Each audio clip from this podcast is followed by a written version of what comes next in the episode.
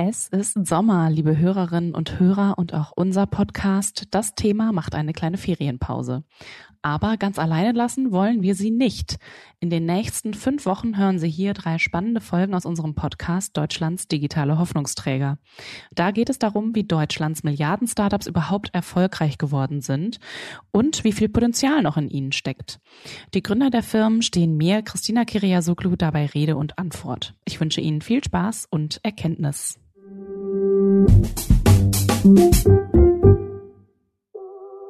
Herzlich willkommen zum Manager Magazin Podcast Deutschlands digitale Hoffnungsträger. Noch nie gab es mehr milliardenbewertete Startups in Deutschland als aktuell. 2021 ereilte die sogenannten Einhörner ein regelrechter Boom. Und den schauen wir uns in unserer neuen Staffel ganz genau an. In fünf Folgen geht es um die zwei großen Fragen. Wie sind diese jungen Startups in so kurzer Zeit zu Milliardenunternehmen geworden? Und haben sie eigentlich das Zeug, globale Marktführer zu werden? Ich bin Christina Kiriasoglu, Redakteurin beim Manager Magazin und berichte seit sieben Jahren über Startups. Ich habe Gespräche mit den Zähneköpfen mitgebracht und mit meinem Kollegen Marc Böschen, Experte bei MM für den Finanzmarkt, diskutiere ich über die jungen Spieler. Hallo Marc. Hallo Christina, über wen sprechen wir heute? Heute sprechen wir über ein Unternehmen aus deinem absoluten Kerngebiet, nämlich über Scalable Capital. Das Fintech-Startup wurde 2014 schon gegründet von Erik Purzowait, Florian Brucker, Adam French und Stefan Mitnick. Und ja, inzwischen bewerten die Gesellschafter das Unternehmen mit 1,4 Milliarden US-Dollar. Scalable ist gestartet mit einem sogenannten Robo-Advisor, also einer automatischen Anlageberatung. Und 2020 kam dann ein Broker hinzu. Damit können Kundinnen und Kunden Aktien und ETFs günstig kaufen und handeln. Das Geschäft lief ja richtig gut, auch nochmal in der Corona-Krise beflügelt dadurch, dass ähm, ja Leute Zeit hatten, zu Hause saßen im Homeoffice und dann sich solche Broker-Apps runtergeladen haben, wie die von Trade Republic oder auch Smart Broker oder auch eben Scalable, wobei Scalable ja auch diese Funktion hat, wo du nicht selbst irgendwelche Aktien raussuchst oder Indexfonds, sondern das Ganze verwalten lässt von Scalable. Ne? Das hat insgesamt äh, zwei Millionen Deutsche zusätzlich erreicht, die vorher keine Aktien hatten. Die haben in der Corona-Krise das erste Mal in Aktien oder Aktienfonds investiert und wir haben jetzt schon zwölf Millionen Deutsche, die Aktien besitzen. Die Kundenzahlen steigen also stark. Für Scalable allerdings war ein Problem in dieser Boomzeit durchaus sichtbar. Die Rendite bei dieser automatischen Anlageberatung war einfach nicht gut. Auch im Vergleich zu den Konkurrenten, die auch eine digitale Vermögensverwaltung machen, war es einfach nicht gut. Ja, dazu habe ich den Gründer Erik Pozoweit auch befragt im, im Interview. Lass uns mal reinhören, wie er den Aufbau und Aufstieg von Scalable erklärt. Das Unternehmen hatte nämlich auch schon zum Start eine ganze Menge Herausforderer. Ich denke, einige, die uns jetzt zuhören, werden auch schon solche Broker genutzt haben oder vielleicht auch einen Robo-Advisor. Gerade in der Corona-Zeit haben ja viele Leute dann im Homeoffice doch ein bisschen Zeit gehabt, um sich um solche Dinge mal zu kümmern und sich damit zu beschäftigen. Mehr als zwei Millionen Menschen in Deutschland haben das erste Mal in Aktien investiert, natürlich zum Teil auch mit Indexfonds, Aktienfonds. Ne? Die Kundenzahlen sind also bei solchen Anbietern wie Scalable rasant angestiegen. Auch beim Wettbewerber Trade Republic, ebenfalls aus Berlin, ein Startup, gab es einen großen Ansturm. Für Scalable lief es bei der Rendite aber nicht sehr gut in der Krise. Also die Kunden haben da leider eine enttäuschende Wertentwicklung gehabt, kann man schon sagen. Schön. Ja, Erik, herzlich willkommen zum Manager Magazin Podcast. Schön, dass du heute bei uns bist. Hi, ja, vielen Dank, Christina. Erik, du hast ja eine Firma für Vermögensverwaltung gegründet, obwohl jetzt deine ersten Anlageerfahrungen, sagen wir mal, ja eher äh, lehrreich waren. Du hast eine ganze Menge Telekom-Aktien gekauft, habe ich gelesen, von deinem ersten Einkommen als Zivi auf Norderney. Äh, was ging da schief? Ja, was ging da schief? Eigentlich, wenn man so die Do's and Don'ts der Geldanlage durchgeht, dann hat man damals, glaube ich, alles falsch gemacht. Also man soll ja diversifizieren, nicht gemacht, alles in einer Aktie dann einfach einem Hype hinterhergelaufen. Äh, die war damals schon auf dem Höchststand, aber lief immer weiter nach oben. Dann das gesamte Geld, also damals ja Zivildienst, äh, keine Ahnung, die ersten, war das D-Mark oder Euro? Ich glaube, es war noch D-Mark.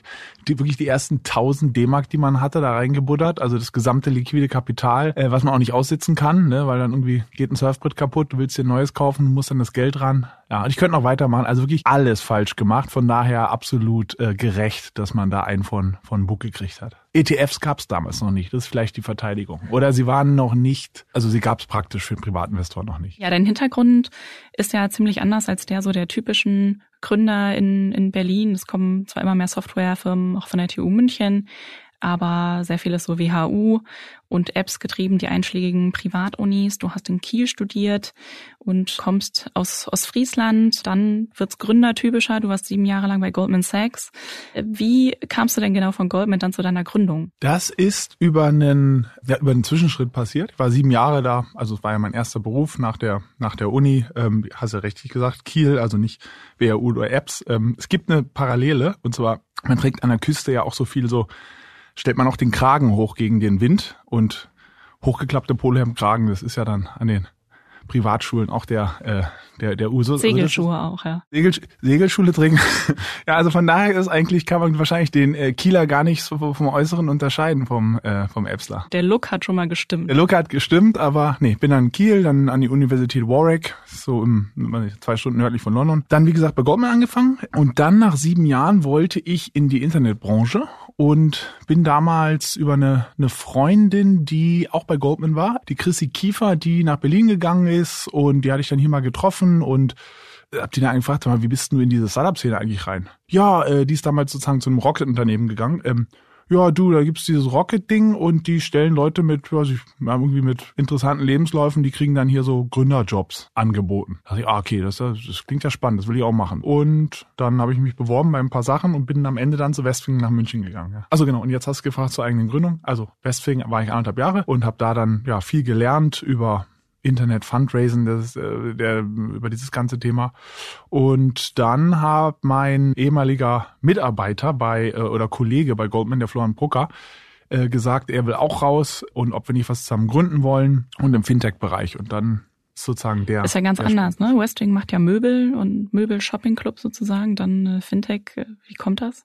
Ja, dieser Weg, äh, was vielleicht noch ein bisschen noch ein Schnaps ungewöhnlicher ist, die meisten Gründerinnen und Gründer zu der damaligen Zeit oder noch immer sind sehr stark aus dem Beraterumfeld eigentlich. Ne? Also ich glaube, ja, von vielen Strategieberatungen, dass Leute aus dem, aus dem Banking rausgehen, ist, vielleicht kommt es jetzt häufiger vor, aber damals, das war eigentlich das, das Außergewöhnliche. Und deswegen sind wir, sind wir sozusagen auch in diese, in diese Fintech-Richtung gegangen. Äh, das war ja damals was ganz Neues. Jetzt ist Fintech ein etablierter Begriff. Der kam damals, das war 2000 Ende 2014, 2015 kam der eigentlich erst, äh, erst auf. Ja, da gibt's noch die Anekdoten ähm, aus der Zeit damals. Oliver Samba habe in Bussen die Leute von McKinsey und BCG zu, zu Rocket gekarrt, sozusagen ein bisschen überspitzt erzählt. Ja, ich glaube, das stimmt. Das stimmt. Die hat, glaube ich, ganze Jungjahrgänge da leer, ge, äh, leer gefischt. Ja. Du hast mal gesagt, dass bei Goldman alles voller Alpha-Tiere gewesen sei. Ähm, ist es nicht in der Startup-Welt auch sehr oft so? Ja, also da gibt's schon, äh, doch eigentlich schon, da gibt's schon, äh, also Alpha-Tiere ist natürlich so negativ äh, besetzt.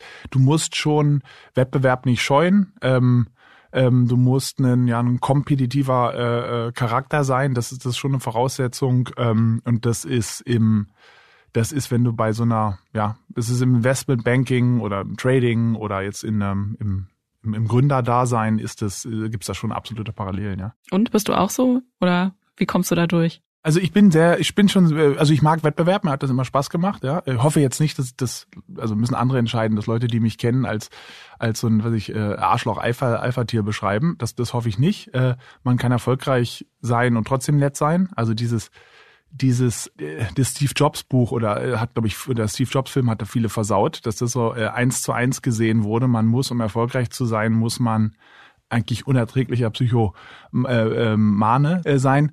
Ähm, das hat sich so ein bisschen festgesetzt, das ist nicht der Fall. Ja, das ist nicht der Fall, das, das, das geht nicht äh, Hand in Hand. Aber um deine konkrete Frage zurückzukommen, ja, ich bin schon sehr, also mir macht Wettbewerb eigentlich immer, hat mir immer, immer Spaß gemacht und mich das auch immer äh, ange, angestachelt. Also das, das äh, Dürfste, was man sozusagen als Mitbewerber mit uns machen kann, ist irgendwie äh, versuchen da uns runterzureden. Das hat mich eigentlich nie deprimiert äh, oder, oder mir den Wind aus den Segeln genommen, sondern mich immer ange, angespornt, weiterzumachen. Ja. Wenn man eine Firma aufbaut, hat man einen Wettbewerb ja nicht nur nach außen, sondern auch viel nach innen hin, ähm, sage ich mal im übertragenen Sinne mit sich selbst.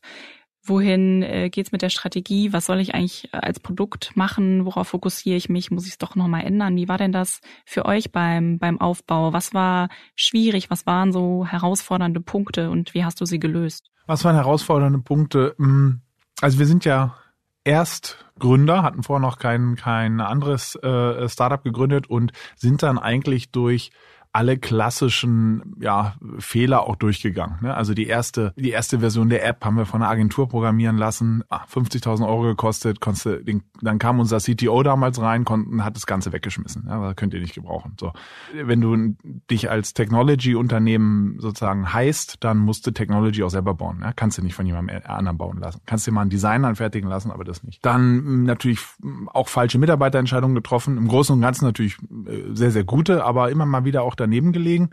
Ähm, was mich da am meisten geärgert hat, ist nicht, dass Sachen anders ausgehen, als man, als man sie sich vorher gewünscht hat, sondern bei vielen Sachen, die nicht geklappt haben, hatte ich immer bei der Entscheidung irgendwie kein gutes Gut-Feeling. Ja, also nicht rational, sondern einfach ein Gut-Feeling. Und immer, wenn ich das dann trotzdem gemacht habe, ähm, und es hat dann nicht geklappt, dann habe ich mich umso mehr geärgert, ne? weil man muss da schon auf seine Intuition und sein Bauchgefühl ähm, hören. Ja, was noch? Um ehrlich zu sein, so insbesondere in der Anfangsphase lief es eigentlich relativ schnell sozusagen nach oben und, und relativ rosig. Ne? Wir sind damals in einer guten Phase gestartet, wo dieser Fintech-Bereich halt aufkam, diese Online-Vermögensverwaltung, Robo-Advice, total heißes Thema war.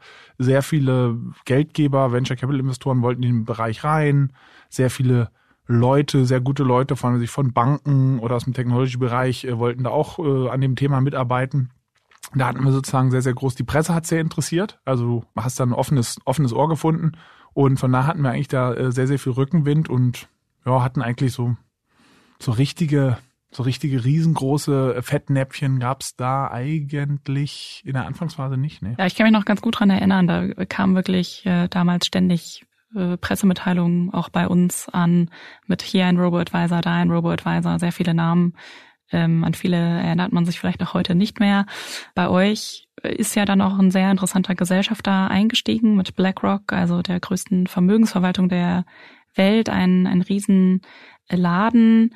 Da musstet ihr ja auch am CEO vorbei, bevor er bei euch eingestiegen ist, an Larry Fink, also echte Investment-Koryphäe. Ähm, wie hat sich das denn angefühlt und wie lief das ab? Ja, das war ein, ähm, das war damals ein ziemlich äh, dickes Ding für uns, aber ich glaube auch so für die für die Industrie, weil BlackRock, äh, ja, riesengroßer Laden, ähm, ist so gut wie an ja, mal platt gesagt, an so gut wie allen Unternehmen der Welt beteiligt oder fast allen.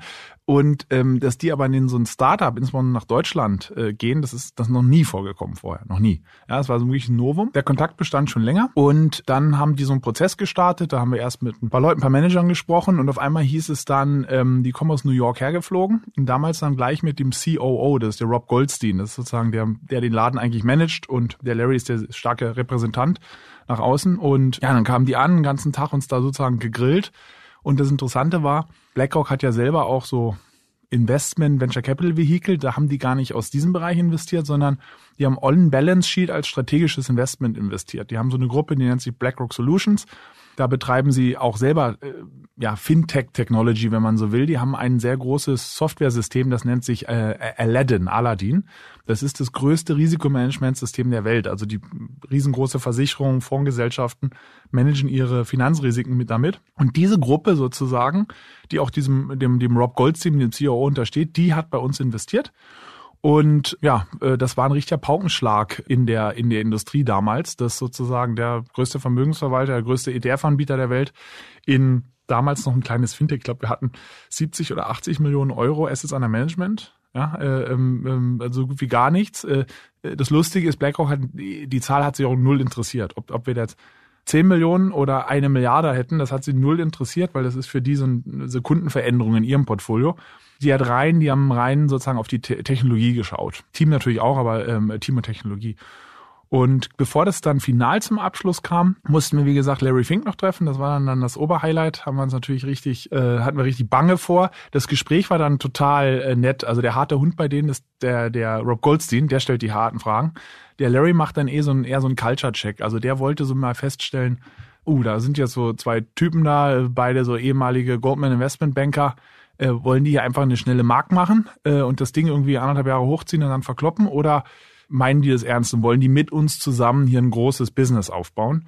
Und diesen, ja, diesen Culture Check hat er gemacht. Und äh, ja, äh, haben ihn danach noch zweimal getroffen. Das war äh, immer, immer eine tolle Zeit. Ich bin immer beeindruckt von so, ja, so Gründer, äh, Gründer und Gründerinnen, CEOs, die ihrem Unternehmen noch vorstehen, weil BlackRock hat selber gesagt, ein riesengroßer Laden, managen jetzt 10.000 Milliarden, also 10 Billionen mittlerweile. Und das ist aber nicht ein altes Unternehmen. Die sind ein paar Jahre älter als Amazon, ja, 30 Jahre jetzt, glaube ich. Ähm, und ja, der CEO steht dem Ganzen noch vor. Beeindruckend, ja. Ja, es sind wirklich Zahlen, die man sich kaum noch vorstellen kann oder auch gar nicht mehr vorstellen kann. Ähm, gibt es denn was, was du sagen kannst, was du von Larry Frink oder auch generell von BlackRock gelernt hast? Also was du schon merkst, ist dieses enorme Langfristdenken bei denen und ein sehr gutes Verständnis für, für äh, Finanzmärkte. Ja, ich kann ja mal sozusagen eine, eine kleine Anekdote erzählen. Ähm, vor äh, zwei Jahren ist er, äh, knapp zwei Jahren, gab es ja diesen großen Corona-Crash. Kurse sausten alle nach unten. Sofort natürlich, ja, die Welt war in Aufruhr, die ganze Venture Capital und Private Equity-Szene war auch sofort in Aufruhr. Ja, das war, war ja so eine bestimmte Zeit. Ein paar Wochen später war alles wieder gut, aber ähm, es war so eine bestimmte Zeit, wo die wirklich viele dachten, die Welt geht unter. Sequoia hat damals auf ihre Webseite so, so, so, so, so einen Artikel draufgestellt, jetzt bloß auf die auf Cash achten, alle Kosten runter. Das wird der Winter, der Venture Capital, äh, äh, sozusagen der Nuklearwinter in der Finanzierung. Ähm, genauso sprachen eigentlich alle anderen Private Equity und Venture Capital Fonds. Alle waren eigentlich nervös und das meine ich jetzt, sage ich jetzt gar nicht, um zu lästern oder sagen, das sind alles Hasenfüße, aber das einfach war das der Fakt, ja. BlackRock waren total relaxed. Wir sind total relaxed. Wir haben gesagt, es gibt immer wieder so eine, so eine, so eine, so eine, so eine Cycles. Das ist eigentlich eine gute Phase, um zu investieren, gute Leute zu holen. Also die haben uns eigentlich eher ermuntert, schaut mal jetzt, ob ihr gute Programmierer, die bei anderen Firmen jetzt rausgedrängt werden, ob ihr die kriegt. Und da hast du eigentlich gemerkt, okay, das ist der Unterschied zwischen, ja, wie drücke ich es jetzt aus? Äh, zwischen jemandem, der wirklich Kapitalmärkte seit 30 Jahren hoch alles gesehen hat, ne? Lehman gesehen hat, 1989 äh, den, den Schwarzen Montag gesehen hat, also und ähm, das Business wirklich extrem gut versteht und Leuten, die da vielleicht sagen, sie denken langfristig, aber dann, wenn es mal ein paar Wochen nach unten geht, dann doch kalte Füße kriegen. Ja. Gab es auch was, wo ihr euch mit den Gesellschaftern mal uneinig war, wart über Strategie oder da diskutieren musstet? Ähm, kannst du da vielleicht was teilen, wie man dann so, ein, so eine Einigung findet, einen gemeinsamen Weg? Nee, es gab bislang keine großen äh, äh Konflikte. Ich meine, als wir wir haben jetzt zur Vermögensverwaltung, dem, dem Robo-Advisor, mit dem wir gestartet sind, noch weitere Services hinzugefügt, dem Broker. Da gab es natürlich eine Diskussion, passt das, verzettelt ihr euch, seid ihr, tanzt ihr jetzt auf zu vielen Hochzeiten oder passt es zusammen? Aber ansonsten, ähm, es ist auch, dass du wirklich sozusagen irgendwas gegen deine Investoren durchpushen musst. Das was passiert nur in absoluten Krisenszenarien. Die meisten Venture Capital Investoren oder Geldgeber sind eigentlich relativ passiv und unterstützen einen, wenn man fragt, halten sich sonst aber raus. Warum? Weil jedes Business dann doch so speziell ist im Einzelnen, dass es gar nichts bringt, dass die sich sozusagen äh, ähm, da involvieren. Das ist jetzt gar nicht irgendwie da eine Gegensprache, dass die ahnungslos wären, aber es, es, es bringt einfach nichts. Ja? Von daher die greifen nur ein, wenn wirklich was komplett schief läuft. Meistens, wenn irgendwie die Führungsriege komische Sachen macht, wie weiß ich bei Uber damals, dass wirklich ein CEO abgesägt werden muss, weil das nicht compliant Verhalten oder wirklich schädliches Verhalten ist und eine komplett falsche Richtung läuft. WeWork, Uber oder andere Beispiele. Ansonsten Ansonsten ist es deine Verantwortung und die lassen dich eigentlich machen. Meine Erfahrung. Hat mich auch ein bisschen gewundert. Ähm, ich dachte immer, das ist, oh, jetzt hast du einen Investor dann später drin und die schreiben dir genau vor, was du machen musst. Nee, die, die wollen ja von dir. Deswegen, also deswegen dieses ganze Gründerinnen und Gründer sind so enorm wichtig. Die wollen ja von dir wissen, wo es langgehen soll. Wenn wir auf euer erstes Produkt schauen, genau, das ist die automatische Anlageberatung, also Robo-Advisor. Und du hast den Crash äh, schon erwähnt, 2020. Da war eure Leistung dann äh, abgeschlagen. In einem Kapitalranking wart ihr dann auf dem letzten Platz mit minus 4,9 Prozent Rendite. Wie kam denn das zustande? Ja, äh, Mitte März Aktien verkauft. Ja, nee, äh, ähm, das ist die Kurzantwort. Ähm, äh, die, die lange Antwort, also sozusagen die Vergleichsrankings von den betreuten Geldern sind wir nach wie vor der, der größte in Europa, der ähm, größte Robotweiser. Von der Performance hast du es genau richtig umschrieben. Eigentlich 2020 war ein schlechtes Jahr für uns. Wir haben mit unserem äh, sozusagen großen oder Hauptanlagemodell zu der damaligen Zeit, jetzt haben wir mehrere so Nachhaltigkeitsanlagemodelle, Nachhaltigkeit mit Inflationsschutz, kannst du Gold mit beimischen, all sowas. Aber unser äh, Urmodell, mit dem wir angefangen haben, ist ein quantitatives Anlagemodell und 2020 war ein Jahr, wo diese quantitativen Anlagemodelle generell, ja, äh, eigentlich das, das schlechteste Jahr ihrer Karriere hatten. Ne? Also bei uns war das, äh, war das das schlechteste Jahr, ähm, aber ebenfalls bei den absoluten Stars der Branche. Ja? Ob du jetzt einen Renaissance Technology nimmst, einen Ray Dalio oder also sozusagen jeder, der irgendwie mit so bestimmten Risikobudgets seine Portfolien managt, hat 2020 ein extrem bitteres Jahr erlebt. Warum? Weil die Modelle langfristig gut funktionieren, langfristig eine gute oder eine, eine, sozusagen eine bessere risikobereinigte Rendite als passives Investieren herausholen können. Ähm, sie haben aber Problem mit, mit einem folgenden Szenario, und zwar, wenn die Börsen von einem zum anderen Tag, ohne dass es irgendwie so ein Vorzittern gibt. Ja, normalerweise bei Finanzkrisen, wie zum Beispiel der Finanzkrise 08, 09, der Lehman Subprime-Krise, da hast du immer so ein Vorflimmern im Markt. Da baut sich Nervosität auf, baut sich Volatilität auf. Die kannst du messen und dann das Portfolio schon gegensteuern. Bei externen Krisen, also einem Fukushima oder jetzt einem, einem, einem Virus, einer, einer Pandemie, trifft es ohne Vorflimmern von einem zum anderen Tag den Aktienmarkt, der stürzt dann ab. Dann fangen diese Modelle an zu verkaufen. Was immer noch nicht schlecht ist, wenn der Markt dann noch weiter abstürzt. Also wir haben, wie gesagt, Mitte März äh, Aktienquoten stark reduziert. Wenn der Markt noch weiter abgestürzt wäre, dann wäre das ein, ein gutes äh, Verhalten gewesen, um die, um die Risiken zu minimieren. Er hat dann danach aber eigentlich seit Mitte und Ende März sofort wieder sozusagen so V-förmig nach oben geschnellt. Und das trifft dich dann, ne? weil du nimmst den Weg nach unten, nimmst du mit, zu großen Teilen, und nach oben bist du dann halt nicht mehr nur noch wenig in Aktien investiert und läufst du hin und her. Und das war 2020 der Fall. Äh, genau. Ich meine, wir haben uns grundsätzlich vom, von der, auf der Kundenseite der sehr gut wieder äh, äh, erholt, sind jetzt wieder weit über dem Kundengeldern, die wir damals hatten. 2000, letztes Jahr war natürlich auch ein gutes Jahr wieder, äh, renditemäßig, Kapitalmarkt. Aber das war tatsächlich eine Zeit, wo einiges zusammenkam. Also die Rendite in unserem Portfolio und dann dazu halt diese, dieses Bedenken, oh Gott, friert der, der Funding-Markt sozusagen ein. Ja? Und da war dann schon mal im März, April, dass man Ausgaben schnell runtergefahren hat, sich sogar überlegt hat, uh, was machst du auf der Mitarbeiterbasis? Ja, also wir haben zum, zum Glück damals nix gemacht, ja, aber ähm, mussten auch nicht, nicht abbauen oder dergleichen, aber die, die Pläne liefen damals schon durch. Also wenn ich mich an die Zeit zurückerinnere, du wusstest halt nicht, wie es ist. Du wusstest nicht, am Ende des Jahres, keine Ahnung, ist die Hälfte deines, deines Geschäfts weg. Ja? Wusstest du nicht. Ich habe mal ein bisschen gesucht zu dem Modell, äh, das ihr da verwendet habt und habe gefunden, dass es da relativ viel Kritik auch dran gibt. In einem Manager-Magazin-Artikel von 2016 vom geschätzten Kollegen Marc Böschen. Genau, der äh, zitiert äh, Ökonomen, die die eben sagen, ja, ähm, dieses Modell läuft halt der Masse am Finanzmarkt hinterher. Wenn, äh, also wenn der Crash kommt, werden zu spät Aktien verkauft und äh, nach dem Einbruch zu spät eben wieder eingestiegen, sodass Rendite verloren geht. So kam es ja dann auch, obwohl ihr damals gesagt habt, das Modell sei eben anders als die, die Vorgänger, die in der Finanzkrise gescheitert sind. Ist es nicht an der Zeit, das aufzugeben? dieses Modell? Nee, es, man muss immer ein bisschen differenzieren. Natürlich, ähm, wenn du jetzt ein schlechtes Renditejahr wie 2020, ist jetzt zwei Jahre her, hattest, dann redet man sozusagen natürlich immer ein bisschen gegen Kritik an und muss sich rechtfertigen. Grundsätzlich ist aber so, bloß weil ein Anlagemodell in einem bestimmten Szenario mal ähm, eine schlechte Rendite hatte, heißt es nicht, dass es langfristig auch, auch schlecht ist. Ja? Sondern langfristig, und da ist, ich weiß nicht, mit welchen Ökonomen er da gesprochen hat, aber die muss man auch mal aufpassen, ne? Äh, Ökonomen, also die tatsächlichen äh, Finanzökonometriker, da gibt es einfach ganz klare statistische nachweisbare Evidenz, dass sozusagen quantitative Risikomodelle langfristig und es hört sich immer so ein bisschen so so platt an, ah, man läuft da hinterher, aber ähm, grundsätzlich eine Momentumstrategie ist nachweislich eigentlich eine der ganz ganz wenigen Strategien, um Risiken gut quantitativ zu managen. Ne? Und wir glauben da weiter, weiter dran, äh, oder um es noch anders zu sagen, es wäre ein Riesenfehler, jetzt ausgerechnet, jetzt hatten wir dieses totale doofe Jahr äh, schon hinter uns, jetzt aus der Strategie auszusteigen, das wäre das Dümmste, was man machen kann. Ne? Weil jede Strategie, die sich anders verhält als das Marktportfolio, wird äh, gute Phasen haben, aber wird auch Schwächephasen haben. Wenn du aber nach den Schwächephasen die Modelle abstellst, dann wirst du nie eine Chance haben, sozusagen den, die, die Outperformance in anderen Phasen mitzunehmen. Die Strategie, die, ja, die ist äh, getestet, noch und nöcher, ja, nicht nur von uns, wir sind ja auch nicht der Einzige, der es benutzt.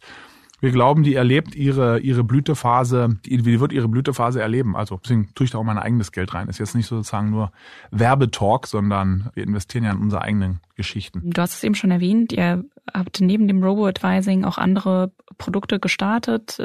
Ihr verkauft ja auch eure Technologie an andere Unternehmen.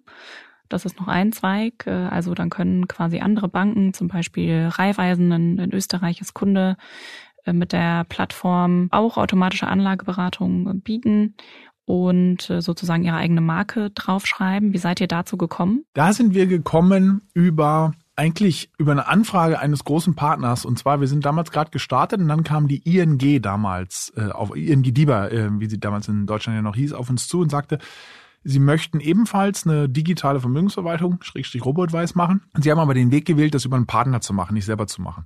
Dann haben sie sich verschiedenste Unternehmen angeschaut, in ganz Europa, Robotweiser, groß und, groß und klein, haben sich dann am Ende für uns entschieden und diese Partnerschaft ist nach wie vor eine super Partnerschaft.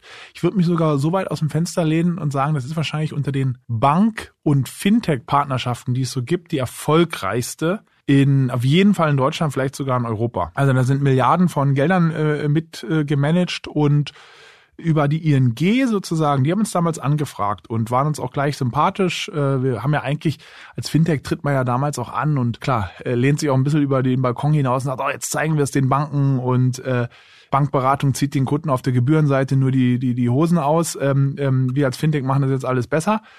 Und ähm, wir hätten mit einer klassischen, klassischen Bank damals gar nicht gearbeitet. Die ING ist halt ganz anders aufgestellt. Ja? Also ist, äh, ist eine digitale Bank, hat ihren Kunden nie irgendwelchen Scheißdreck verkauft. Ja, hat ein sehr faires Image und darüber sind wir in den Bereich reingelaufen. Wenn du dann sozusagen so einen großen Partner mal hast und dann auch Erfolge vorweist, nicht einfach nur dass der Erfolg in der Pressemitteilung besteht, ja, wie bei vielen anderen sozusagen Partnerschaften, ne, sondern auch wirklich sozusagen Zahlen folgen, da kamen dann andere hinterher. Da haben wir insbesondere im europäischen Ausland dann so, so Partnerschaften gemacht. Mit Santander, äh, also der Online-Bank von Santander, Open Bank in Spanien, Raiffeisen mit Barclays in Großbritannien. Über den Bereich sind wir in diesem Jahr in diesen B2B-Bereich eigentlich reingerutscht und ja, das ist eine super Sache. Natürlich sind diese Anlaufphasen, die sind schon lang. Also mit einer in der ING ging es relativ flott, aber mit vielen anderen Banken, da sprichst du erstmal zwei Jahre, bevor du irgendwas, einen Vertrag unterschreibst. Und da dauert es nochmal irgendwie ein Jahr, bis es live geht. Ne? Das kann schon ganz schön zäh sein. Wenn es dann mal live ist, dann ist es natürlich ultra skalierbar, weil du musst keine Marketingkosten ausgeben. Was das teuerste bei den meisten B2C-Fintechs sind die Marketingkosten. Das macht ja dann die Bank. Macht die Bank. Ähm, natürlich, du verdienst weniger, ja, die Marge ist geringer als im Eigengeschäft. Aber dafür ist es so gut wie alles Nettomarge. Ja? Und es läuft ja eh auf deiner Plattform, du hast das eh gebaut. Und es sind auch stabile Erträge, die schwanken nicht so stark mit dem ab, äh, mit dem Hoch und Runter der, der Kapitalmärkte. Von daher ist es eine sehr schöne Säule, die sehr, sehr gut zu uns passt und wo wir uns, glaube ich, auch einen guten Namen gemacht haben. Ja, wo es schneller geht, ist, ist der Broker, der Neo-Broker, also der Bereich, wo ihr in den Aktienhandel, ETF-Handel, äh, eingestiegen seid, totales Boom-Segment. Wieso habt ihr euch zu dem Schritt entschieden, dass er eben im Endeffekt zu euch passt? Ja, Brokerage, warum passt es zu uns? Also wir wollen eine Investmentplattform werden. Oder das ist sozusagen steht mal, das steht, steht mal oben drüber. Und wir haben mit der Vermögensverwaltung angefangen und ähm, das Brokerage hinzugefügt. Das könnte man ja sagen, ja, das ist ja eine ganz andere Dienstleistung. Ja. Vermögensverwaltung kommen ja gerade die Kunden zu euch, die das nicht selber machen wollen, sondern die sagen, pass auf, ich will ein ETF-Portfolio, mach das alles für mich. Ich will Transparenz über die App und günstige Gebühren, aber ich habe keine Lust, mich darum zu kümmern. Und im Broker musst du ja alle selber auswählen. Die ETFs, die Aktien oder was du auch immer, Krypto, was du auch immer da machen willst. Es passt schon sehr gut, weil der Kunde oder die Kundin ist oftmals nicht so schwarz und weiß, sondern viele Kunden machen beides. Die haben einen bestimmten Teil ihres Geldes, äh, meistens der größere Teil, wo sie sagen, da habe ich eigentlich keine Lust, mich drum zu kümmern. Einem bestimmten Portfolio setze ich einzelne Akzente. Da will ich jetzt vielleicht mal in die Tesla oder in die Biontech oder will auch vielleicht auch, manche sagen auch ganz bewusst, für mich ist das eigentlich ein Spaß, ist wurscht. Mit 5000 Euro zocke ich ein bisschen durch die Gegend und bewusst sagen die das so. Das ist für mich einfach, für, ich beschäftige mich deshalb mit dem Kapitalmarkt, weil ich ein sozusagen Live-Portfolio habe und von daher passt, hat das sehr gut reingepasst. Und von der technischen Infrastruktur ist es sehr nah, nah dran an dem, was wir eh gemacht haben. Wir werden jetzt nicht in andere Bereiche gehen und irgendwie Kreditkarten oder Girokonten anbieten. Ja.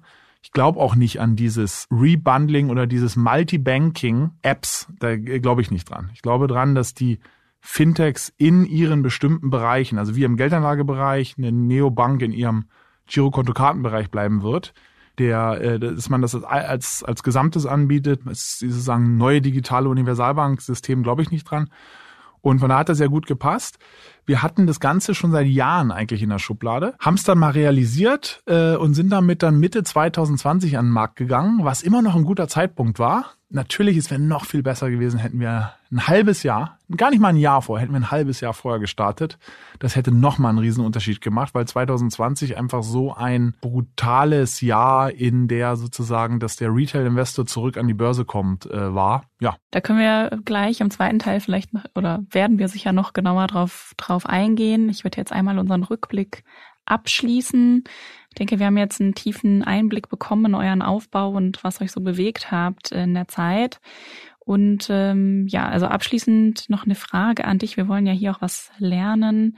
Ähm, was ist denn ein Fehler, den äh, Gründerinnen und Gründer schnell machen, der schnell passiert, aber den man eigentlich nicht mehr machen muss? Ich beobachte immer wieder, dass die sozusagen, was ich, die Entscheidungen, die Leute fällen, in natürlich um was ich, eine gute Entscheidung äh, und die im Nachhinein dann entweder äh, gut oder ein Fehler war, Natürlich hat es auch mit Intelligenz und Analyse zu tun und sich Rat einholen und diese ganzen Sachen, die gehören zu guten Entscheidungen dazu. In vielen, vielen Fällen ist es aber gar nicht eine rein intellektuelle Leistung, ähm, weiß ich, Fehler zu vermeiden oder eine gute versus eine schlechter, einer fehlerhaften Entscheidung, sondern es hat eigentlich mit Mut zu tun, meiner Meinung nach. In ganz vielen Fällen, das ist im Berufsleben so, aber auch im privaten Leben. Ja, ob ich jetzt wichtige strategische Entscheidungen in der Firma oder Personalentscheidung oder eine Entscheidung bei der Partnerwahl oder sonst wie.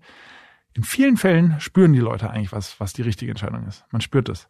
Man traut sich bloß nicht, das durchzuziehen. Man traut sich bloß nicht, das durchzuziehen. Warum traut man sich das nicht? Weil es zum einen vermeidlich mit kurzfristigem Risiko, mit kurzfristigem Aufwand zu tun hat, was sich zwar langfristig auszahlt. Ja, also meine Devise ist ja immer, die Sachen, die kurzfristig risikoreich sind, sind langfristig überhaupt nicht risikoreich. Ja, also ein Jobwechsel, damals von Goldman wegzugehen in die Startup-Welt war kurzfristig risikoreich. Ja, mein Gehalt hat sich gedrittelt, glaube ich, als ich von Goldman zu Westwing ging. Ja, also muss ich jetzt nicht, will nicht hier um äh, Mitleid äh, heucheln, sondern es war eine bewusste Entscheidung. Aber äh, langfristig überhaupt dieses Internet zu lernen, also Digitalisierung ja, äh, zu verstehen, ähm, ähm, ist halt langfristig eine, eine viel bessere Sache für mich gewesen. Und von daher glaube ich, ähm, sozusagen kurzfristig risikoreiche Sachen sind langfristig sehr risikoarm und umgekehrt. Und in vielen Fällen werden Entscheidungen, falsche Entscheidungen getroffen, weil man kein Risiko eingehen will, obwohl man eigentlich spürt, man muss es machen, oder weil es einfach unbequem ist. Ja, also Personalentscheidung, man merkt auf einmal, uh, du, meine, meine Mitgründerin oder mein Mitgründer ist doch nicht so das Wahre. Ja, Mitgründerin oder Mitgründer rauszukriegen, absoluter Nightmare. Kann das, kann, kann, kann ganz fürchterlich werden. Und genauso im Privaten, ne? Man merkt irgendwie bei dem Partner oder mit dem Job, den man jetzt hat, du, das ist es eigentlich nicht. Man hält es dann aber trotzdem aus.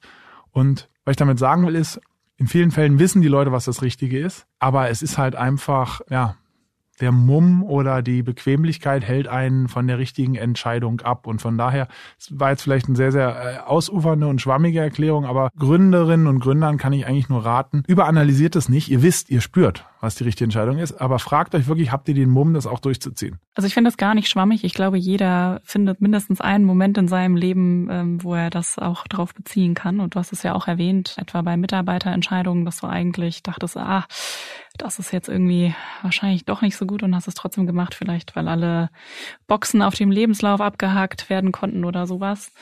Nee, ich finde das durchaus konkret, äh, aber da drängt sich mir noch eine Frage auf, nämlich wann triffst du denn deine besten Entscheidungen dann eigentlich? Ich habe so ein paar, ich habe so ein paar Grundregeln. Treffe nie eine Entscheidung, wenn ich müde bin. Ja, weil man hat einfach, ob es jetzt im Sport oder im Business, man hat auch, man hat manchmal hat man eine gute Tagesform und manchmal nicht und man spürt es. Ne? Und wenn ich müde bin, treffe ich, man muss so, so gut wie nie eine Entscheidung ad hoc treffen. Man hat meistens, bei den meisten Entscheidungen hat man immer Tage, manchmal sogar Wochenzeit und ich treffe die, wenn ich der Meinung bin, ich kann heute eine gute Entscheidung treffen. Ansonsten schiebe ich das auf. So. Der zweite Punkt ist, ich frage mich auch immer, ist es überhaupt jetzt, man muss sich vorher mal fragen, lohnt sich hier überhaupt viel Energie gerade reinzustecken. Weil ich damit meine, ist ganz, ganz viele Sachen, die sind leicht umkehrbar oder die haben einfach nicht so einen großen Impact. Man muss sich fragen, wie wichtig ist das jetzt tatsächlich? Und wenn es nicht wichtig ist, treffe ich überhaupt gar keine Entscheidung, lass jemand anderen die Entscheidung treffen. Ja? Es gibt da unterschiedliche Mechanismen. Es gibt auch manche Leute, die setzen sich so einen, so einen bestimmten, weiß ich, Stundes äh, äh, Bezahlsatz und sagen, pass auf, diese Entscheidung, ja, äh, äh, es kann um ganz kleine Sachen gehen, Paket zurückbringen, um zu Amazon zurückzuschicken. Nee, äh, weißt du was, ich nehme das einfach, ich verschenke das an meinen Nachbarn. Ja, äh, äh, es lohnt sich nicht, dass ich hier diese Entscheidung oder den Aufwand äh, äh dafür betreibe.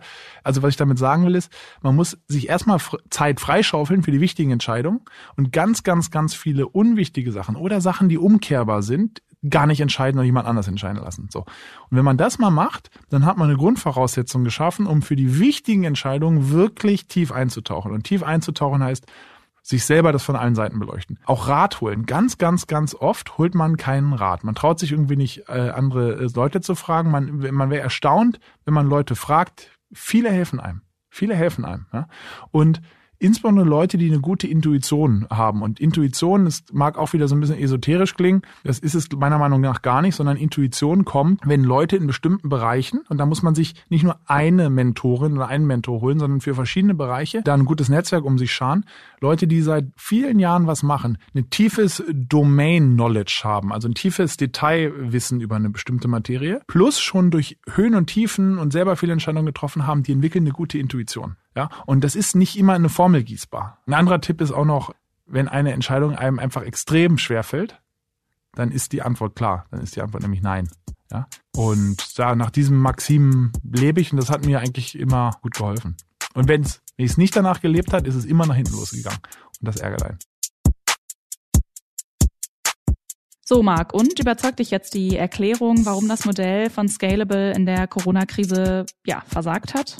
Nein, äh, das überzeugt mich nicht, muss ich ehrlich sagen. Das könntest du mir vorwerfen, hinterher ist man immer schlauer. Aber du hast ja netterweise auch den Artikel erwähnt, den, den wir vor sechs Jahren im Blatt hatten. Da hatte ich kurz nach dem Start von Scalable schon die Gelegenheit, mal mit Erik Putzowait und Florian Prucker zu sprechen und hatte gefragt, warum die denn so ein, genau so ein Risikomanagementmodell nehmen, nicht? Weil die benutzen ja was, das heißt Value at Risk. Und wir haben dann halt im Februar 2016 geschrieben, dass dieses Modell halt in 95 Prozent der Fälle ein Verlustrisiko gut vorhersagen kann. Wir haben aber gerade in der Finanzkrise gesehen, ne, 2008, dass es eher auf die anderen fünf Prozent der Fälle ankommt, die, die das Modell eben schlecht vorhersagt.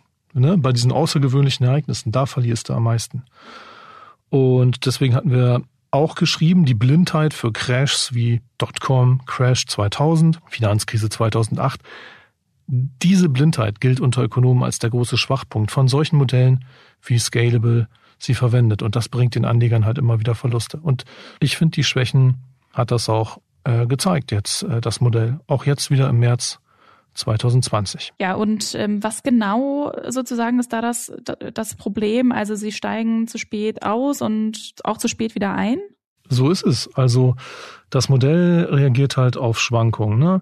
Schwankungen am Markt. Und klar, ähm, in ruhigen Märkten hast du wenig Kursschwankungen und wenn dann sagt das Modell, ist das Risiko gering.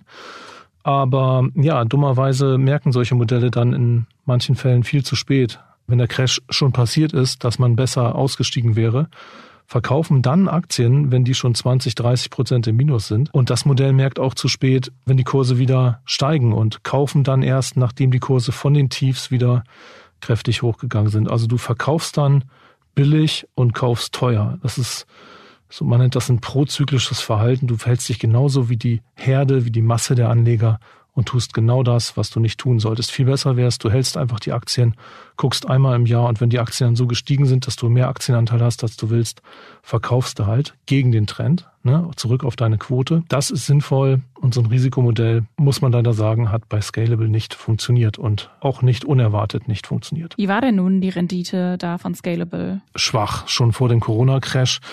Mitte 2021 war die Dreijahresrendite wohl sogar negativ. Und das in einer Zeit, in der so einfach nur starre ETF-Portfolios wie der X-Tracker Portfolios ETF oder der Arero Weltfonds, so, das sind einfach so Fonds, die kaufen stur den Weltaktienmarkt und dann den Weltanleihemarkt. Und die haben mehr als fünf Prozent Rendite geschafft. Ohne ein ausgefeiltes Risikomodell, sondern einfach nur, wir kaufen jetzt den Aktienmarkt und den Anleihemarkt nach festen Quoten, mehr als fünf Prozent Rendite versus eben weniger als nix bei Scalable. Drei Jahre sind zwar noch keine Langfristperspektive, das, das stimmt, da, da hat der Scalable-Gründer natürlich recht, aber die Zweifel an seinem Modell, die sind ja grundsätzlich und eben auch begründet. Und die Rendite seit 2018 scheint diese Zweifel dann leider zu bestätigen. Ja, ich sehe, du siehst viele Probleme bei der automatischen Vermögensverwaltung von Scalable und plädierst für den Methodenwechsel. Äh, der Robo-Advisor ist ja nicht mehr das Einzige, was Scalable da anbietet. Es gibt noch weitere Produkte. Ja, und Purzoweit erklärt uns auch, wie er das Ganze zu einer massiven Investmentplattform ausbauen will. Erik, jetzt wagen wir einen Ausblick dahin, wie groß Scalable Capital denn mal werden kann oder soll. Die drei Geschäftsfelder haben wir uns ja angeschaut. Robo-Advisor, Trading und die Software, die verkauft wird. Wie, wie ähm, wichtig sind diese Bereiche denn jeweils für euch? Was wächst besonders stark? Welchen Teil des Umsatzes machen sie aus? Also die von den sozusagen ähm, Assets an der Managementverteilung, da sind wir jetzt bei über sechs Milliarden. Das ist ziemlich hälftig äh, Vermögensverwaltung und Hälfte Brokergeschäft. Ne? Was die ähm, Anzahl an Kunden angeht, da ist dieses Brokergeschäft wächst deutlich schneller, hat ein größeres Momentum, wächst ungefähr doppelt so schnell wie die Vermögensverwaltung.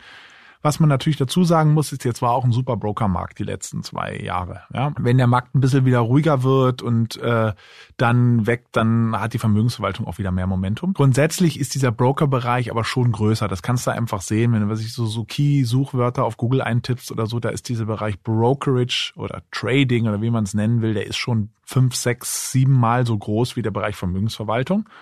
Und äh, von daher, ich glaube, dieser Mix bleibt in der Zukunft schon so ähnlich bestehen. Also wenn man mal fünf Jahre in die Zukunft schaut, ja, keine Ahnung, sind wir hoffentlich x-mal größer.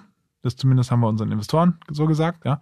Und dann glaube ich, dass von den Assets her äh, die Vermögensverwaltung ja, 40, 50 Prozent noch ausmachen wird. Von den Kunden wird aber der Broker wahrscheinlich drei Viertel der Kunden ausmachen. Ja. Es gibt ja inzwischen unglaublich viele äh, Wettbewerber auf allen Fronten. Wenn wir auf das Robo-Advising schauen, beim Googlen ploppt ja jetzt überall ja, Artikel über eure Performance 2020 äh, auf.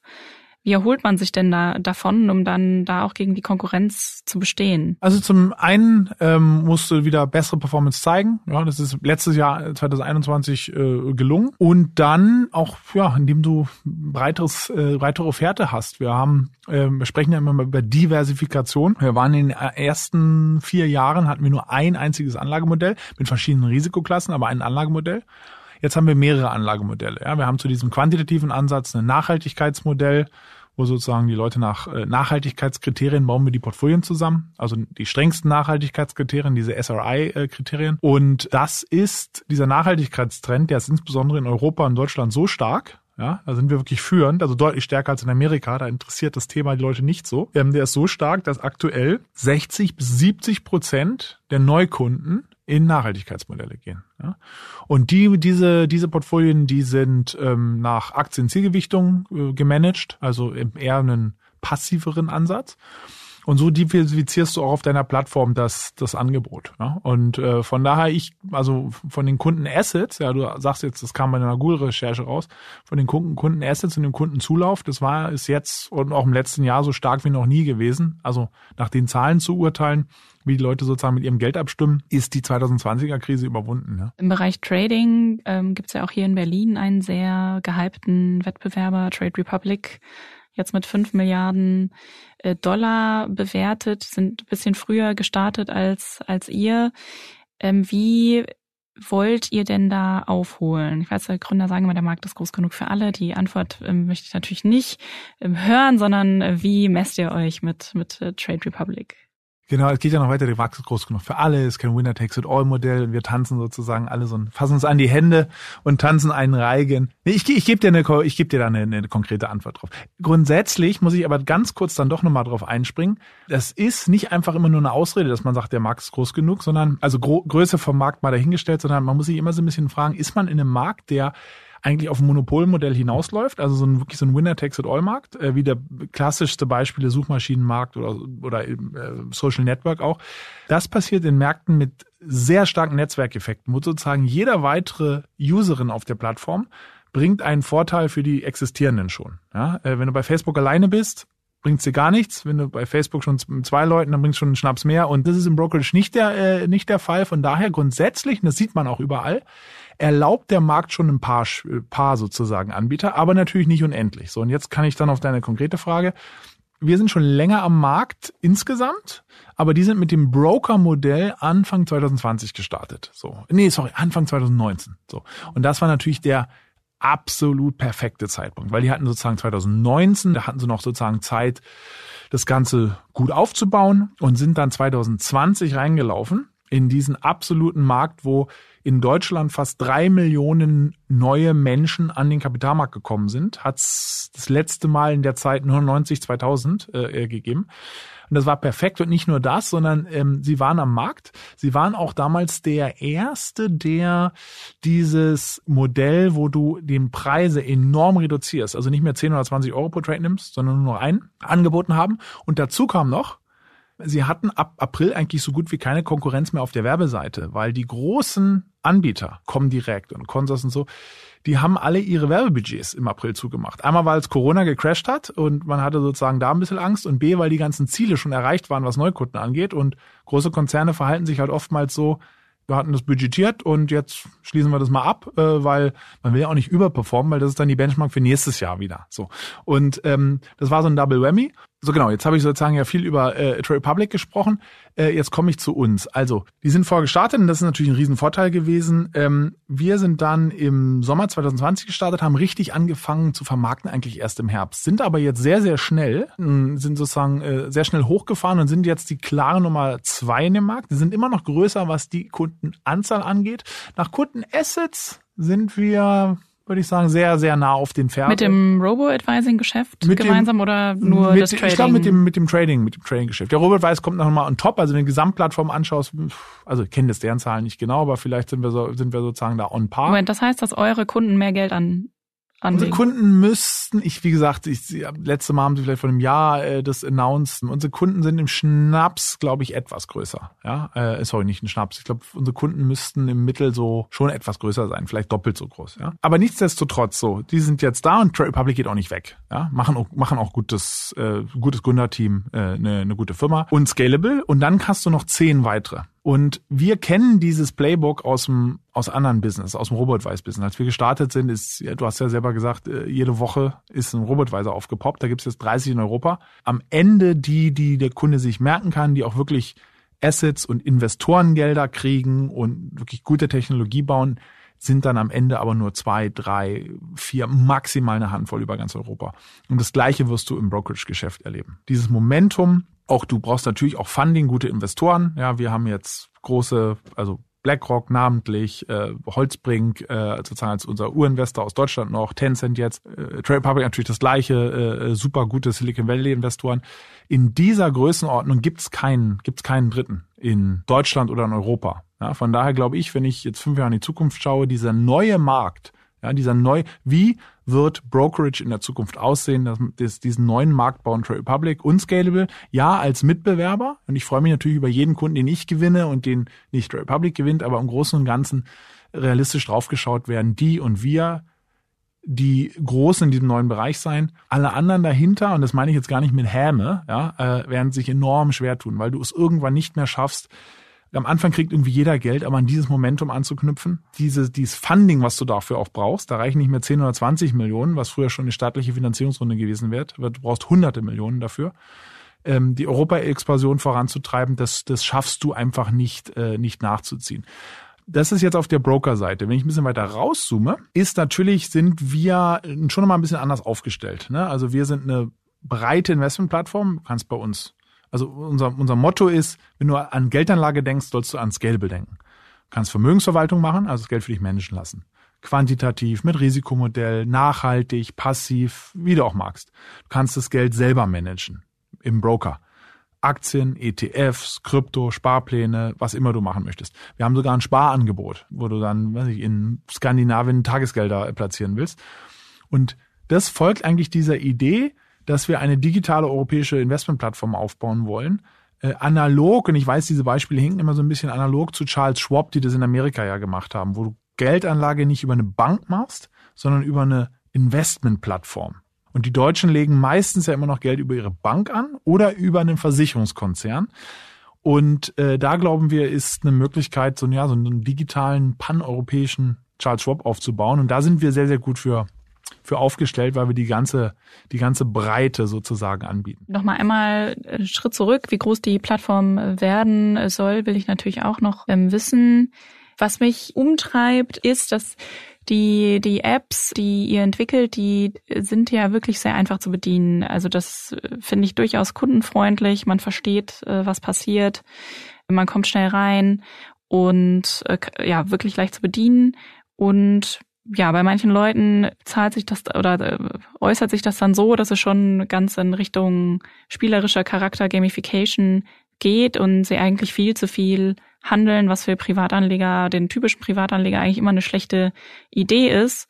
Gleichzeitig verdienen die Anbieter in dem Szenario ja am meisten Geld, wenn viel, viel gehandelt wird. Wie geht ihr denn damit um? Ist es egal? Ist es Kollateralschaden sozusagen oder wie löst ihr das? Also muss man sozusagen ein bisschen rein ins Detail. Dies Gamification, das ist immer so ein Buzzword, was aus Amerika von Robin Hood rüber geschwappt ist, wo Robin Hood wenn jemand getradet hat, kam Konfetti von der Decke. So ein Blödsinn haben wir nie gemacht. Also unsere, unsere App ist nicht gamey. Also gibt's an keiner Stelle ist das gamified. Ja? Also ähm, was natürlich zutrifft, es ist enorm einfach, auch enorm transparent äh, zu handeln.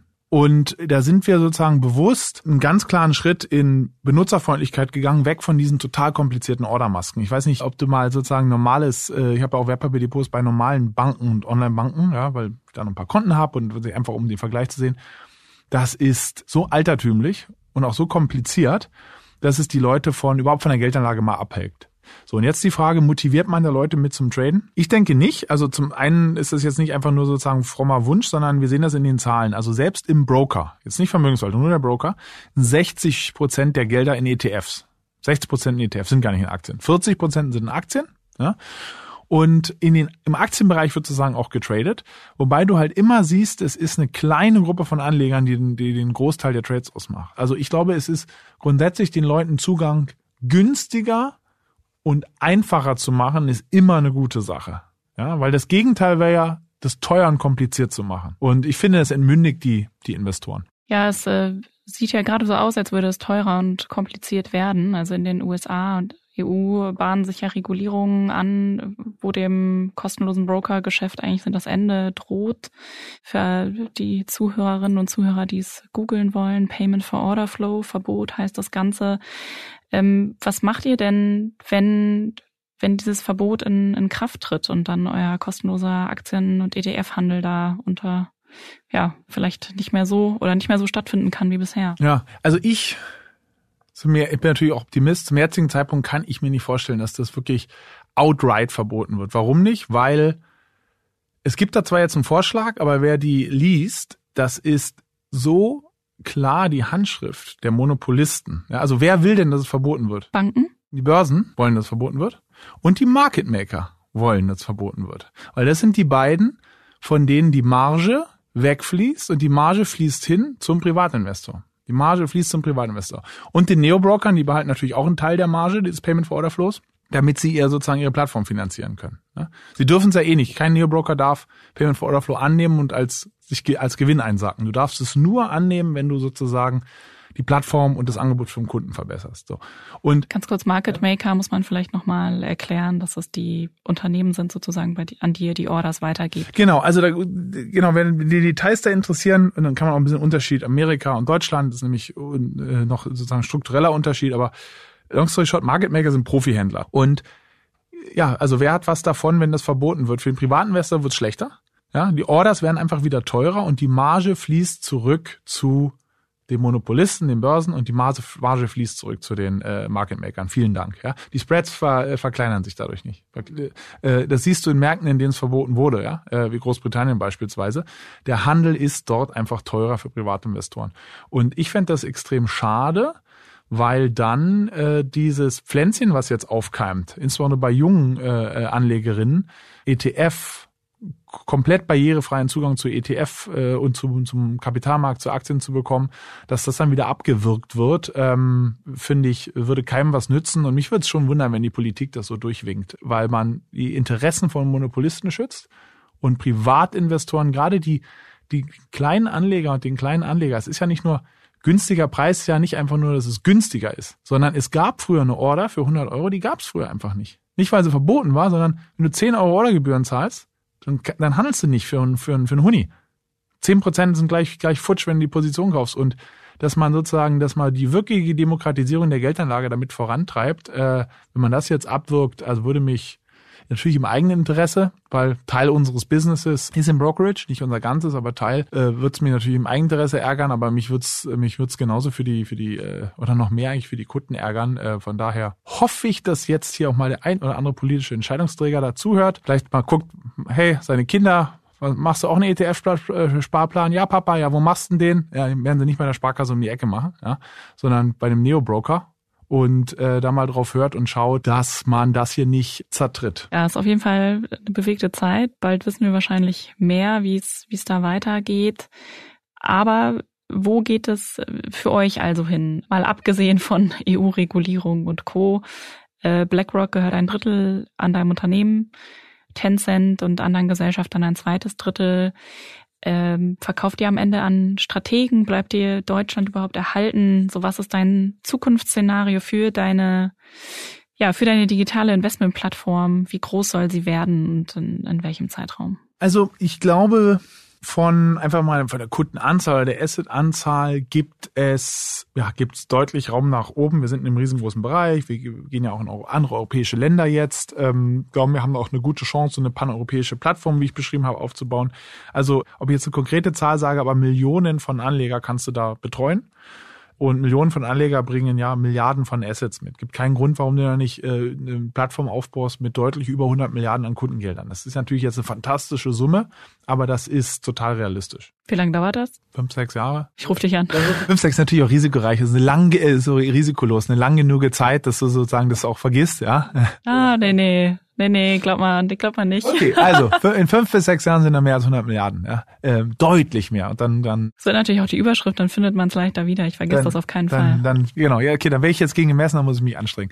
Also von daher ist das, ja, hat das äh, dieser ganze Bereich, weil du hast natürlich ähm, wir haben ja über ganz konkret gesprochen, was wir machen, aber du hast riesengroßen Makro-Rückenwind. Die eine große äh, Schiene ist natürlich private Altersvorsorge. Und das ist Negativzins war jetzt die letzten Jahre das große Ding, aber noch viel größer ist es die, die, äh, ja, die, die äh, Pension Gap heißt es im Englischen. Also ähm, vor in den 60er Jahren haben vier oder fünf und ich glaube sogar sechs Arbeitnehmende einen oder eine Pensionierte versorgen müssen. Und in zehn Jahren werden es etwas über zwei Arbeitnehmende sein, die Pensionierte versorgen müssen. Also das ist einfach demografisch. Ja, und das ist brutal gefallen.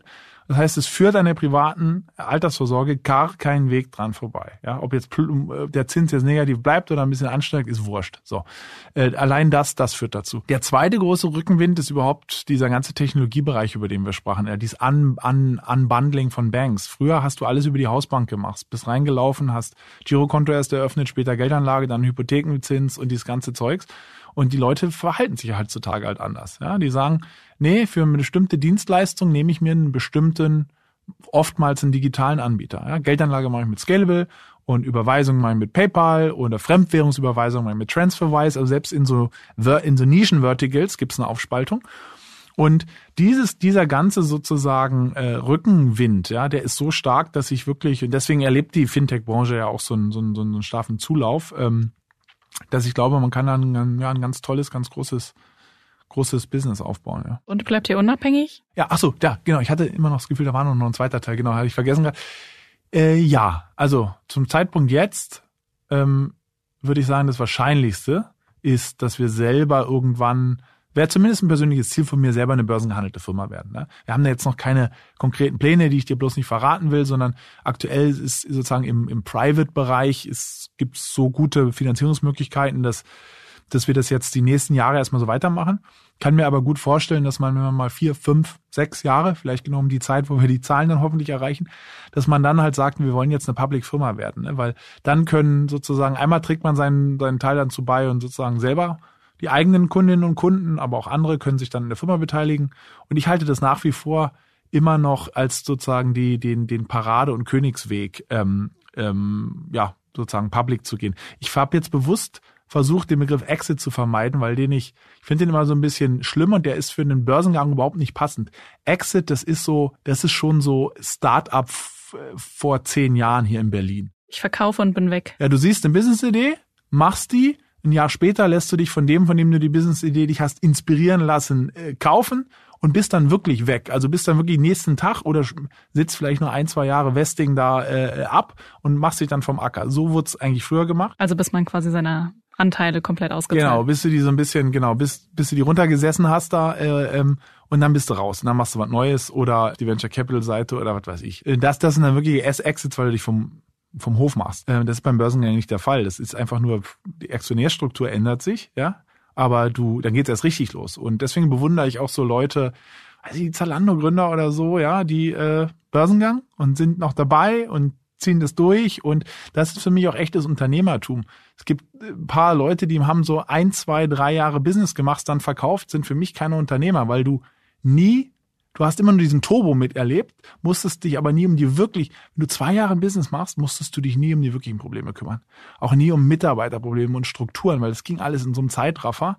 Für mich sind äh, echte Unternehmerinnen und Unternehmer, die es zehn Jahre plus machen. Und von daher finde ich Exit einen ganz schrecklichen Begriff, um ehrlich zu sein. Ja. Bei zehn Jahren hast du ja auch noch ein bisschen was äh, vor dir, mindestens. Ähm, aber äh, du hast mir im, im Sommer mal bei dem größten Berg Pfannkuchen, den ich je gesehen habe, und äh, Saft erzählt, dass Gewinne erstmal nicht im Vordergrund stehen bei euch. Wie ist denn da die Zeitleiste? Ja, Gewinne, stell dir das doch mal vor, ja, jetzt Corona geht wieder ein bisschen weg. Im Sommer, ich laufe die Torstraße runter, treffe da meine Start-up-Buddies und ich mache Gewinne. Das bist du ja gar nicht mehr eingeladen. Ein grün vor Neid. Ja, die, nein, da bist du gar nicht mehr, da ist das Gewinne. Ja. Nein, äh, sei jetzt ein bisschen äh, sarkastisch. Nee, wir sind, also wir haben das Unternehmen ja sozusagen gegründet und sind dann eigentlich seit ziemlich seit Anfang an haben wir die, sind wir ziemlich stracks eigentlich auf dem Break-Even zugelaufen, haben eigentlich jedes Jahr mehr Umsatz gemacht und den Verlust verringert und haben jetzt im letzten Jahr eine Umkehr gemacht und den sozusagen Verlust gesteigert, weil wir halt brutal äh, die Investitionsschraube nach oben gezogen haben. Deswegen haben wir das Geld, wir haben 150 Millionen aufgenommen im letzten Sommer, das haben wir aufgenommen, um es zu investieren. Und auch in diesem Jahr werden wir sozusagen noch mal mehr investieren. Und du wirst dann halt Folgendes sehen, du wirst Umsätze, Kunden, alles, das wird nach oben schnellen, aber auch erstmal der Verlust. Das geht also jetzt sozusagen in diesem Jahr noch mal weiter nach oben, aber bewusst halt nach oben. Getrieben durch ja, stellst mehr Leute ein, machst mehr Sachen, aber auch durch Internationalisierung. Internationalisierung ist teuer. Also so mal jetzt, wir gehen nach Italien, Spanien, Frankreich, das kostet dich also locker 20 Millionen oder mehr. Ja, um deine Frage zu beantworten, nee, das ist Wachstum steht jetzt noch viel mehr wieder im Fokus. Ähm, von daher ähm, erwarte, dass wir mehr Kunden, mehr Gelder, mehr Länder, mehr Assetklassen auch. Wir sind in den Kryptobereich jetzt gegangen, ähm, ähm, bauen da die Offerten auf. Äh, und das, das, das braucht Anschiebs, äh, Anschubsfinanzierung. Das geht jetzt, schnellt jetzt erstmal wieder nach oben. Dein Vater ist ja auch Unternehmer, aber eher der älteren Schule. Wie sieht der das denn? Ja, der versteht das alles überhaupt nicht. Immer wenn ich bei dem bin, fragt er mich, so, ist einfach so ein alter, so ein, so ein, so ein, so ein, richtig so ein alter, harter Knochenunternehmer, ne? Der, also Finanzierung überhaupt nie, der wollte auch nie einen Bankkredit, das ist ihm alles suspekt, mag auch alles nicht, da irgendwie jemand, nee, dann kommen die hin, wollen in mein Büro hier schauen, ja. So, wenn ich bei dem bin, dann fragt er mich immer, Sag mal, habt ihr eure ganzen da Geldgeber, habt ihr denen schon mal eine Dividende gezahlt? Ja? Ich so, nee, Papa, das, funktioniert anders, ja. Und warum geben die euch denn Geld? Und also er versteht das überhaupt nicht. Das Ganze ist ihm, also, äh, ähm, aber er ist da auch ein spezieller Typ. Ja? Er ist auch Einzelunternehmer, der hat auch nie Mitarbeiter haben können, man hätte gar nicht mit anderen Leuten arbeiten können. Das ist schon ein sehr, sehr, sehr, sehr spezieller äh, Typ. Und ja, Heizöl. Äh, ja, Heizöl, genau. Ähm, ähm, Wärme und Behaglichkeit mit Heizmaterial vom Potsoweit, ist der Werbeslogan. Und er fährt selber, also er hat selber jetzt nicht mehr, ist er alt, aber er fährt selber sozusagen auf dem äh, Heizöltrakt durch die Gegend und kutschiert das so durch die Gegend. Meine Tante, äh, über 80, schreibt die Rechnung auf einer Schreibmaschine. Ja, äh, es gibt keinen Computer. Und ähm, ja, so ziehen die hier Dinge halt eisern durch. Nee, ihm ist das, dieses, das ist ihm alles mit suspekt, ja. Ja, da äh, prallen zwei Welten aufeinander. Ähm, mal sehen, welche sich äh, durchsetzt. Damit sind wir ja auch fast am, am Ende, aber eine Frage bleibt mir noch. Im Gespräch über Hoffnungsträger darf das nicht fehlen. Welche deutsche Firma glaubst du denn kann ein Hoffnungsträger von morgen werden? Also eine Firma oder ein Bereich, der mich den ich, den ich total spannend finde, ist ähm, beispielsweise Personio. Ja? Interessante Story. Wir waren da einer der ersten zehn Kunden beim Hanno. Ja? Und was ich da interessant finde, dass du sozusagen in so einem Bereich, der ähm, ja, vielleicht schon von riesengroß, wo der eigentlich sozusagen nach dem, nach dem Schulbuch andere abraten würden. Oh nee, da ist SAP drin, mach das bloß nicht. Vermeintlich eine Nische findest und so ein gigantisch großes Business aufbauen kannst. Auf einer modernen Technologieplattform. Und ich glaube, da ist extrem viel zu holen und ist ja natürlich auch ein Münchner Unternehmen. Ne? Ich wohne zwar selber jetzt in Berlin, bin auch Berliner, aber wir sind ja in, in München gegründet und mit dem Headquarter da versehen. Von daher muss man das auch ein bisschen supporten. Ich glaube, die machen einen super Job und können da, können da brutal was reißen in der Zukunft. Erik, vielen Dank für deine Zeit. Das war ein sehr interessantes Gespräch. Und bis zum nächsten Mal. Ich bleibe dran, wie gesagt. Ich vergesse nichts. Sehr gut. Dann bis in fünf Jahren. bis dahin. Was hältst du jetzt von der Ansage, dass Scalable in fünf bis sechs Jahren gleich 100 Milliarden Euro verwalten will? Das wird sicher nicht leicht. Was haben die aktuell? Ich glaube, sechs Milliarden Euro. Aber die brauchen natürlich eine erhebliche Größe, weil sie einfach keine hohen Gebühren verlangen, was für den Kunden ja gut ist. Jetzt für Startups selber natürlich entsprechend äh, ein Problem. Da muss man eine große Menge Geld einsammeln, um ordentlich zu verdienen. Und die sind natürlich auch nicht allein im Werben um die Kunden. Die Konkurrenz wird immer größer. In Deutschland startet ein absoluter Riese der Vermögensverwaltung, Vanguard. Die spielen in derselben Gewichtsklasse wie BlackRock. Und die kommen jetzt mit einem neuen digitalen Vermögensverwalter. Auf ihrem Heimatmarkt in den USA sind die damit sehr erfolgreich und haben im Handumdrehen, als die angefangen hatten vor einigen Jahren, die ganzen Start-ups, die so Robo-Advisory angeboten hatten, längst überholt. Die haben halt den Kundenzugang die haben die ähm, günstigen ETFs. Also die Konkurrenz wächst, wird nicht leicht. Hm, ja, das klingt nicht so angenehm. Ähm, Erik Putzoweit sagt, dass beim Brokerage-Geschäft mehr als die Hälfte der Kunden Indexfonds oder ETFs äh, kauft. Also das tut, was du vorhin als Idealszenario auch beschrieben hast. Äh, er nennt es als Zeichen dafür, dass eben viele von seinen Kundinnen und Kunden langfristige Anleger sind, keine Spekulanten oder Börsengamer und nennt die Zahl, dass so fünf bis sechs Prozent der Trader ungefähr 80 Prozent aller Trades äh, ausmachen. Wie siehst du das? Das wäre schön. Ich meine, das erhoffen wir uns, dass so Leute wie Erik Putzoweit es halt schaffen, ähm, die Anleger zu animieren, langfristig in Aktien anzulegen. Wir wissen aber aus Studien, dass sich leider auch bei vielen ETF-Anlegern der Spieltrieb dann eben durchsetzt. Und das hat der Andreas Hacketal gezeigt, ein Ökonom von Uni Frankfurt.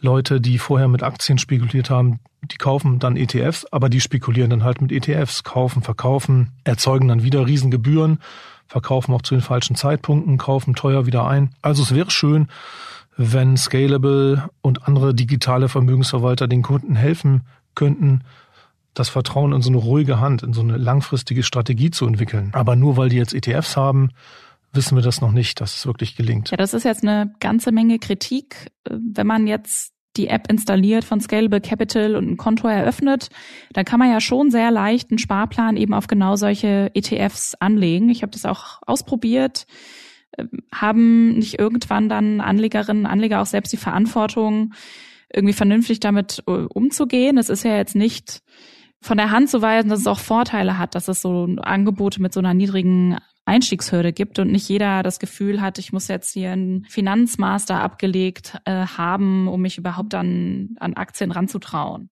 Absolut, das möchte ich auch mal anerkennen, dieser Erfolg, dass wir zwei Millionen neue Aktionäre haben das ist sicherlich zum Teil auch durch diese neuen Anbieter, die viel einfacher sind, geschafft worden. Hm, jetzt ist natürlich auch jeder selbst verantwortlich dafür, dass er vernünftig mit seinem Geld umgeht. Aber Anbieter wie Scalable können dir schon sehr helfen oder mir durch das Design. Und wenn ich bei Scalable mich anmelde, mich hat ein bisschen gewundert, wenn man sagt, man möchte so langfristig sein.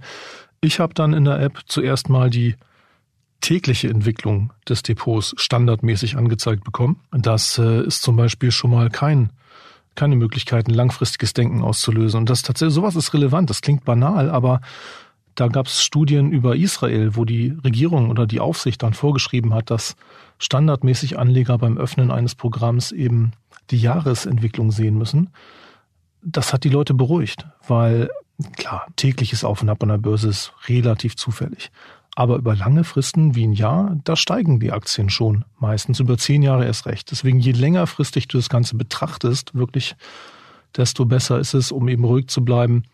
Und ähm, ja, Klar, man sieht dann relativ schnell die ETFs bei Scalable, das ist auch gut, aber man sieht dann auch, äh, auch farblich hervorgehoben gleich das Auswahlfeld für Derivate, wo ich dann mit Optionsscheinen mit dem 50-fachen meines Eigenkapitals spekulieren kann. Äh, das ist keine Langfristanlage. Ne? Dann sehe ich auch gleich ein Riesenauswahlfeld für Kryptowährungen. Das mag jetzt für einige als langfristige Anlage gelten. Sicherlich nicht das, was jetzt man als Standard äh, vorschlägt, glaube ich, mit einem größeren Anteil im Depot, ist relativ prominent hervorgehoben. Klammer auf, daran verdienst du auch toll als Anbieter, ne? So am Handel mit Bitcoin und Ethereum. Da sind die Margen viel höher als, als bei den Aktien-ETFs. Ja, das kann man immer ganz gut auch beobachten bei den anderen Plattformen, die es in dem Kryptobereich so, so gibt. Und wenn wir jetzt auf Scalable insgesamt schauen, wie gut sind die Chancen für das Unternehmen? Immerhin glaubt ja BlackRock an die Firma und auch an ihre Anlageansätze. Das Risikomanagementmodell überzeugt mich nicht. Deswegen, ich würde dieses Risikomanagementmodell keinem Freund empfehlen. Die schwache Rendite im Vergleich auch zu ganz einfachen ETF-Portfolios könnte schon zum Problem werden, weil ja viele schon auf die Vergleichslisten gucken, viele Kunden. Andererseits ist äh, Scalable halt super im Marketing und sie haben eben, wie du schon sagst, diesen unglaublich kapitalkräftigen Unterstützer für Black, wie BlackRock äh, und ja, andere, die dran glauben. Deswegen wird Scalable bestimmt nicht vom Markt verschwinden. Scalable ist ja auch zum Beispiel für BlackRock ein wunderbarer Vertriebskanal für die eigenen BlackRock Indexfonds der Marke iShares. Ja, danke dir, Marc, dass wir das so im Detail auseinandernehmen konnten und bis zum nächsten Mal. Bis zum nächsten Mal. Tschüss, Christina. Das war Deutschlands digitale Hoffnungsträger, ein Podcast des Manager Magazins. Ganz herzlichen Dank an unseren Gast Erik Pozowait und wenn es Ihnen gefallen hat, liebe Hörerinnen und Hörer, können Sie uns abonnieren, überall, wo es Podcasts gibt. Ton und Musik sind von Philipp Fackler, Moderation und Interview von Marc Böschen und mir, Christina Kiriasoglu.